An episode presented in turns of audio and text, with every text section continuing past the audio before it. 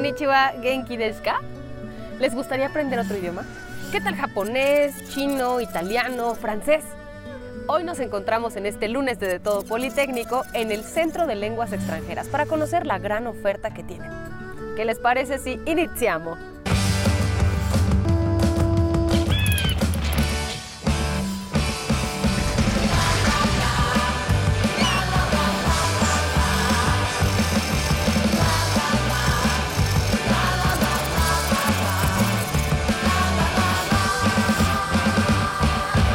Cuando pensamos en aprender un nuevo idioma, hay preguntas básicas que se nos vienen a la cabeza, ¿a poco no?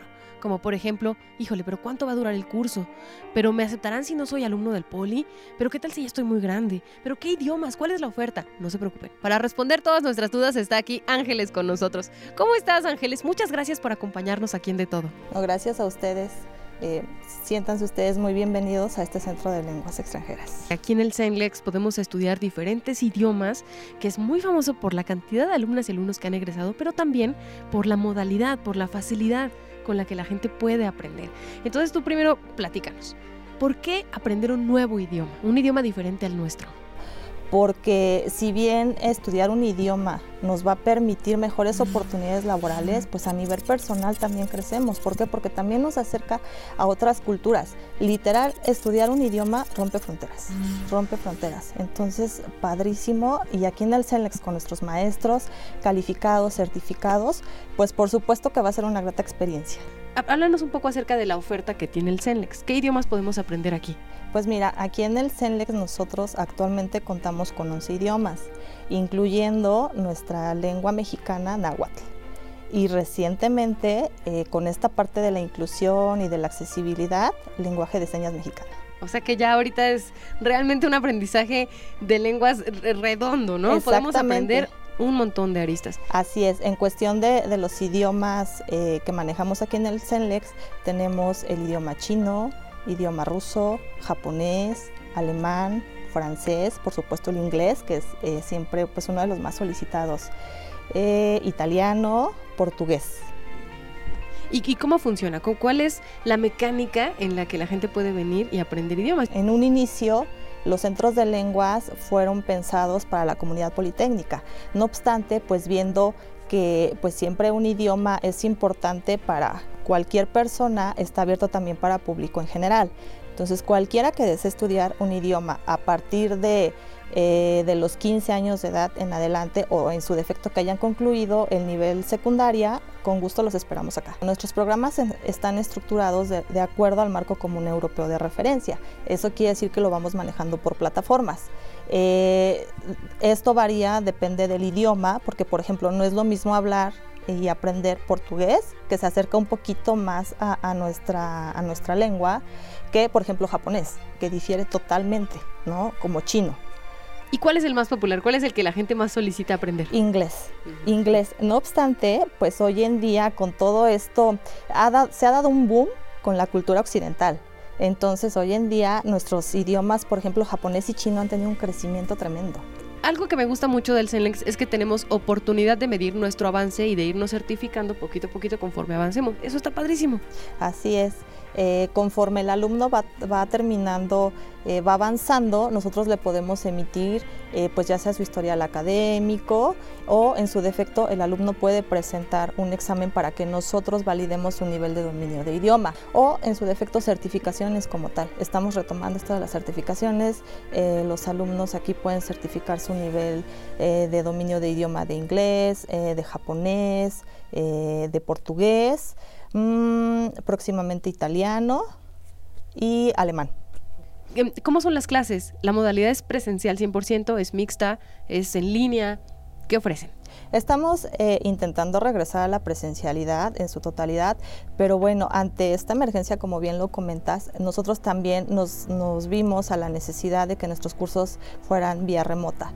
Entonces, esto también nos dio apertura a que en el interior de la República, inclusive en otros países, tenemos un alumno que está radicando en Rumania, tenemos eh, un alumno, me parece que también está radicando en Italia. Entonces nos decían, por favor, no cierren la modalidad remota. Entonces estamos intentando eh, pues mantener ambas, ambas modalidades, eh, modalidad remota y modalidad presencial. Oye, ¿y, y sientes que ha cambiado el Zenlex desde que empezó hace muchísimos años a en la actualidad con esto que comentábamos ahorita justo de los formatos actuales? ¿Cómo han cambiado? ¿Qué idiomas empezó ofreciendo? Y bueno, ahorita ya nos dijiste la gran cantidad que podemos aprender. Pues bueno, el CENLEX eh, dio inicios a actividad en 1964, si no mal recuerdo, entonces ya tenemos 58 años. 58 años nos respalda. Entonces, este, bueno, también quiero hacer mención que tenemos un hermano, el CENLEX Unidad Santo Tomás, donde también se imparten eh, pues los idiomas que antes mencionamos. en un inicio, el CENLEX fue creado porque eh, algunos profesores se dieron cuenta que hacía falta esta parte de, pues, del conocimiento también internacional. Ya desde aquellos años se dieron cuenta que era necesario fortalecer esta parte en, en nuestra comunidad. Así fue como dio inicio. En un, em, principio tuvimos una matrícula de 900 alumnitos. Iniciamos con los idiomas de eh, inglés, ruso, alemán, francés. Y pues bueno, hemos crecido ya en estos 58 años casi al doble de, los idiomas que, impartimos. ¿Y de matrícula cuántos alumnos hay ahora? Eh, luego de la pandemia pues se nos bajó un poquito nuestra matrícula, actualmente andamos alrededor de los 6.000, pero queremos recuperar nuestra matrícula anterior que andaba cerca de los 12.000 alumnos. Muchísimas gracias, Ángeles. No, al contrario, siempre bienvenidos aquí a nuestro centro de lenguas e invitar a nuestro público a que no lo piense más, que se inscriba al CENLEX Zacatenco y por supuesto a CENLEX Santo Tomás. Los estamos esperando. Yo creo que lo que nos hace falta ahora es conocer ya la dinámica de las clases, cómo se sienten las alumnas y los alumnos, de qué va alguno que otro idioma. Sigan con nosotros.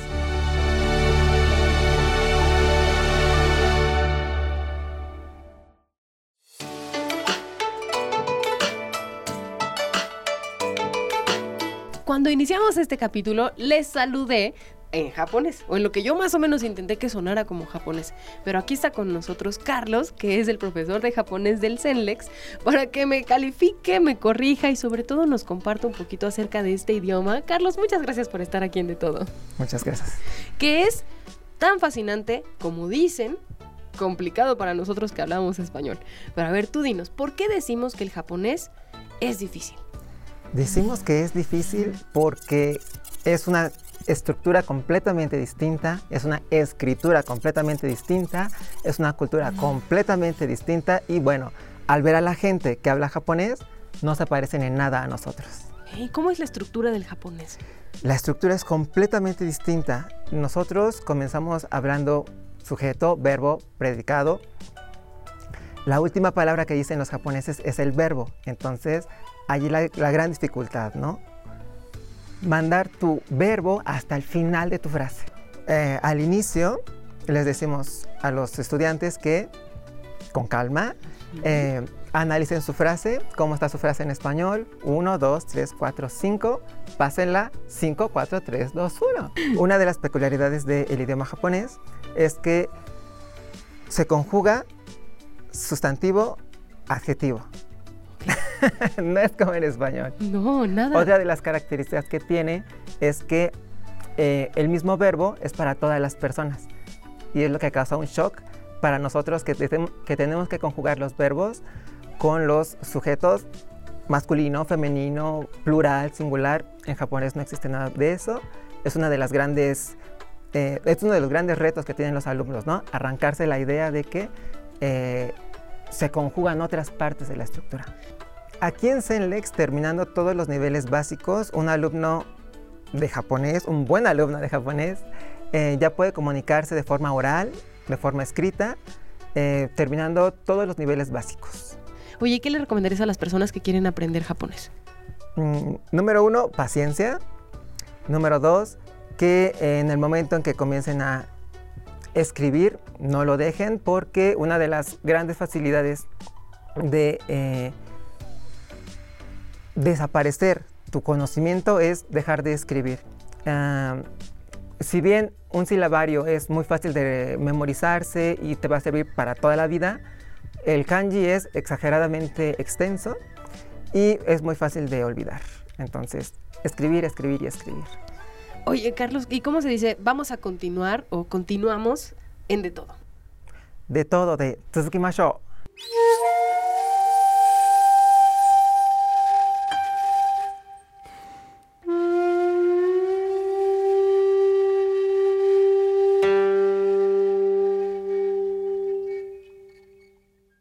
Muchas personas en algún momento a lo mejor han dicho, bueno, pero yo ya estoy grande, ¿para qué voy a aprender un idioma nuevo? Si no pienso viajar a ese país, si casi nadie lo habla, ¿para qué? Vamos a platicar con Ignacio para que nos cuente cuál fue la decisión que lo llevó a estudiar italiano, idioma en el que, por cierto, ya terminó. ¿Cómo estás, Ignacio? Muy bien, gracias. Oye, qué bueno. Les estoy platicando aquí a nuestras amigas y amigos que nos están viendo que a veces algunas personas dicen, no, bueno, yo a mi edad, ¿ya para qué voy a aprender un idioma nuevo? En tu caso, ¿qué te llevó a decir, no, pues yo sí quiero aprender italiano? Bueno, el italiano me gustó desde que tenía 16 años, cuando escuché una canción. Eh, había una emisión en la radio que se llamaba El italiano a través de sus canciones. Y ahí ponían la melodía, la canción y la iban traduciendo. Desde aquel entonces empezó a gustarme el italiano. Y aparte dije, bueno, yo ya soy jubilado, pensionado y dije, ¿a qué me voy a dedicar? No? Pues hay que aprender nuevas maneras de vivir, nuevas formas de ver el mundo, nuevas experiencias, ¿no? Al fin y al cabo la vida no se acaba a los 60, empieza a los 60. ¡Qué padrísimo! ¿Y, cuánto tiempo, imagínese, desde niño ya te gustaba escuchar el italiano y dijiste, ¡ay, qué bonito idioma! La traducción está padre. ¿Y cuántos años después Ignacio dijo, no, pero pues yo voy a aprender italiano ahora? Fueron 40 años después, más o menos. ¿Y en algún momento sentiste que, que, te costaba trabajo aprender o que a lo mejor ya no era lo mismo aprender cuando uno está en la escuela y está estudiando, que lo, lo último que uno quiere hacer es estudiar, o sea, ya te dice, ya quiero trabajar, ¿no? Y, ahora en este momento que es por puro placer. Así es. Eh, realmente no se me dificultó. Aquí en el CENGLES los maestros son muy, son muy buenos, acompañan al alumno en todos los aspectos, no importa la edad que tengan le dan el papel que tiene que dar y le enseñan cómo deben hacerlo. Y realmente yo lo he disfrutado mucho. ¿Y cuánto tiempo te tomó aprender italiano? Les contaba yo, les presumía que ya habías acabado el curso, bueno, los módulos, todos los módulos. Así es, eh, cuatro años porque empecé en enero del 2018, pero con la pandemia se retrasó.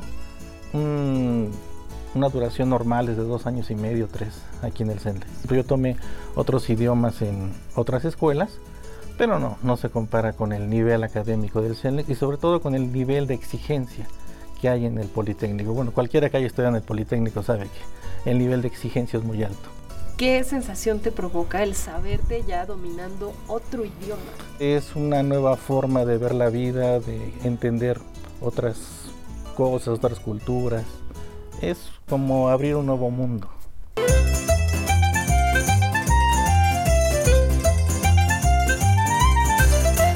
Por supuesto hay un idioma que sí o sí tenemos que aprender porque es el idioma con el que solemos comunicarnos internacionalmente de manera más fácil.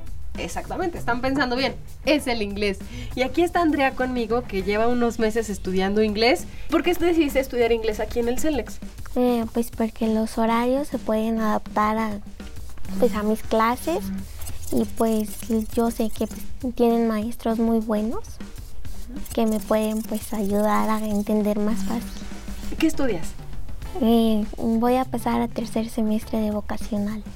Ah, y la boca eres alumna del poli entonces. Muy bien. ¿Y cómo, cómo es para ti ahora que ya sabes un poquito más de inglés, que tienes unos meses, tu dinámica en la escuela? ¿Sientes que es igual? No, siento que es más fácil entender lo que me enseñan. Sí, como que nuestra mente se abre cuando aprendemos otro idioma, ¿no? ¿Y por qué inglés? Yo sé, ya les, les dije que es como de lo básico que tenemos que aprender, pero además de eso, ¿te gusta? Eh, sí, aparte pues sí es un idioma básico.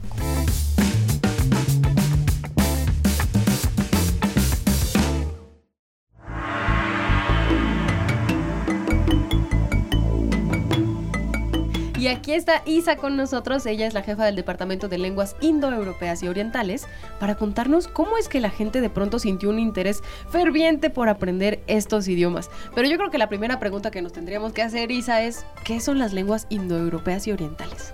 ¿Cuáles son esas? Claro que sí, es una historia muy larga, de hecho, y la gente siempre me pregunta, ¿no? Sin embargo, para decirlo un poco en resumidas cuentas, habla un poco de las lenguas romances, ¿no? Pero también de las germánicas. Eh, por ejemplo, aquí contamos con el idioma alemán, eh, también tenemos portugués, italiano, francés y eh, el adjunto que es eh, lenguas orientales también, que de repente se les olvida, ¿no? Pero es muy, muy importante. Yo siempre ando corrigiendo a las personas. Eh, lenguas orientales tenemos japonés y chino aquí. nuestra directora tiene el proyecto de introducir la lengua de Corea, coreano bueno, creemos que es un poco eh, debido a la cultura pop, ¿no? Eh, la juventud está pues muy intrigada y muy interesada en todo esto de la música, ¿no? Y también el anime, literatura en general, entonces se debe bastante a eso y en el caso de nuestros chicos de la comunidad politécnica también eh, pues la tecnología, que pues es muy muy relevante en Japón. ¿Cómo es el, el el método que se emplea aquí para que la gente pueda aprender estos idiomas y que no resulte esta angustia de la que estoy hablando. Así es. Primero que nada es importante mencionar que nuestros alumnos, eh, bueno, al menos del Departamento de Indoeuropeas y Orientales, vienen muy motivados. Eh, la verdad es que es un público muy distinto a los alumnos de inglés, ¿no? Entonces, los alumnos de, de todas estas lenguas vienen y permanecen y, luchan y de repente les cambian su horario, pero ellos permanecen ahí, ¿no? Este, entonces son muy fieles ellos, son muy disciplinados y también tiene mucho que ver con nuestros profesores. Nuestros profesores tienen un perfil de ingreso muy específico, entonces nos aseguramos de que no solo se sepan el idioma, sino que también estén formados metodológicamente. Y en cuanto a las lenguas indoeuropeas, que nos mencionabas algunas de estas, yo creo que ahí es un poco más sencillo o no tanto como que las personas tengan este entusiasmo, pero al mismo tiempo es una necesidad de aprender el idioma. Claro, las motivaciones son muy distintas y la dificultad también. Entonces, eh, bueno, es un mito eso de que una lengua es más fácil que la otra, ¿no? Porque en realidad depende mucho del alumno, depende del profesor, depende de qué tan cercano sea nuestra lengua. Eh, es cierto, por ejemplo, que en portugués es un poco más fácil de asimilar para el alumno todo este sistema nuevo, ¿no? Y también es cierto que aquellas lenguas que no comparten la misma escritura, pues son más difíciles. Por ejemplo, japonés, ruso y chino, ¿no? Como te imaginarás. ¿Cuál consideras que es la principal diferencia entre las lenguas orientales y la nuestra? Pues me parece que la parte cultural es la mayor diferencia, ¿no? Porque eh, por ejemplo, en la sociedad en Japón eh, está mal visto que, por ejemplo, en este momento que estamos viéndonos a los ojos, eso se vería como algo agresivo, ¿no? algo intimidante incluso para la otra persona. Entonces las personas no se miran a los ojos directamente, tienen que ver así. Y todo esto está implícito en el lenguaje. y son cosas que el alumno pues cada vez se apasiona más, ¿no? Cuando escucha este tipo de diferencias. Y lo mismo pasa conmigo, ¿no? Eh, otro dato que me viene a la mente es em, conversando con mi coordinador de portugués, el profesor Dimas, me, me decía que en Brasil los apellidos están invertidos. Aquí tenemos paterno y materno y en Brasil sería materno y paterno en ese orden. Eh, entonces él me comenta que cuando va a trámites de la embajada o así, él tiene que decir sus apellidos al revés para que al momento de imprimir no salga este incorrecto su orden. Entonces son cosas que a mí me apasiona escuchar, ¿no? Y es lo que más me gusta de ser la jefa de Indoeuropeas y Orientales.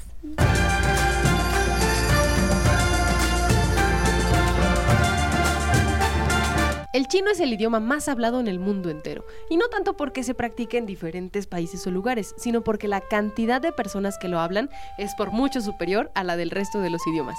Y aquí está Carla con nosotros, que es una experta en chino, y nos va a explicar un poco acerca de esta lengua que me parece fascinante. O sea, escuchar a un grupo de personas que hablan chino es como escuchar, eh, no sé, música, pajaritos trinando, tiene una musicalidad muy particular. Carla, ¿Qué es lo que tiene el chino que lo hace un idioma, yo diría, exquisito, es único? Cada uno es único, pero es que el chino es el chino. Es verdad. Justamente, bueno, los estudiantes cuando oyen chino dicen, wow, debe ser súper difícil. Y lo describiste perfectamente, es algo exquisito, diferente, ¿no? Justamente. Y es que creo que eso es lo que le da la complejidad al idioma, que sea tan diferente. ¿En qué es diferente el chino? Bueno, el chino es diferente tanto en la manera en que se habla como en la que se escribe. Entonces, el estudiante tiene que hacer un proceso de adaptación en ambos casos para poder ir progresando en su aprendizaje del idioma.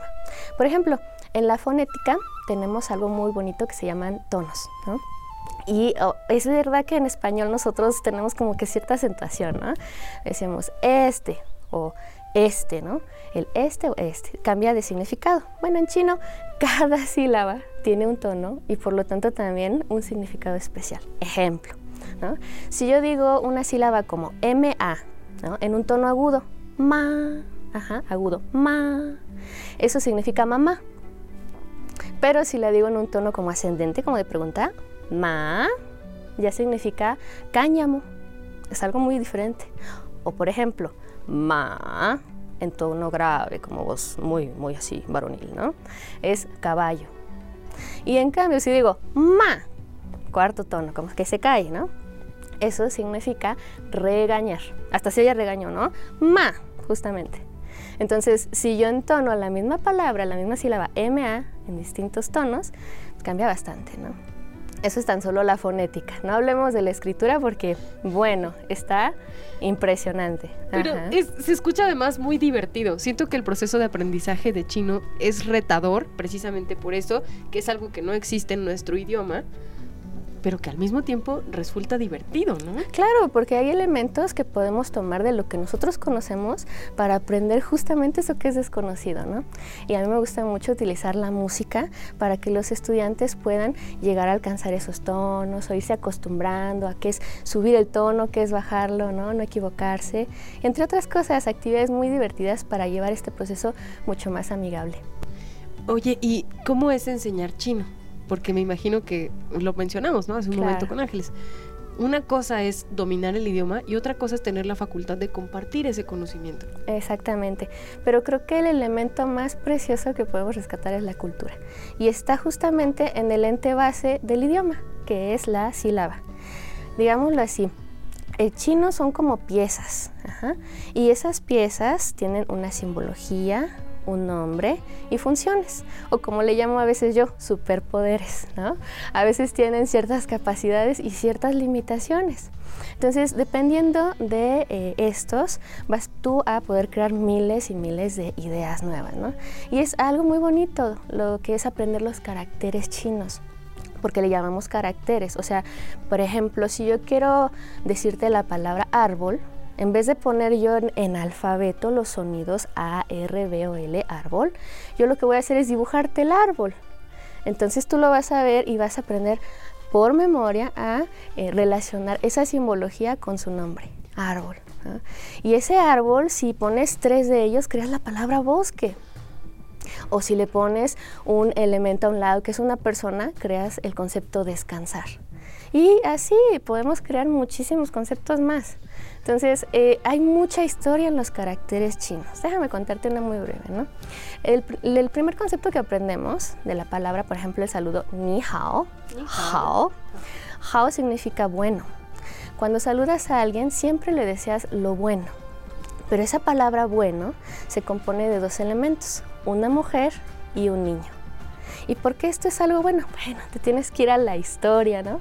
Y dices, ¿por qué era algo ideal? para un hombre de la China antigua. Recordemos que los que usaban la escritura eran los hombres. Entonces, para el hombre, lo ideal, lo bueno, lo que podemos decir que era su logro en la vida, era tener a su familia, su esposa y su hijo varón, que eh, seguiría su descendencia. Entonces, fíjate, todas esas historias están en los caracteres, que es lo que estamos aprendiendo día a día en el chino. Música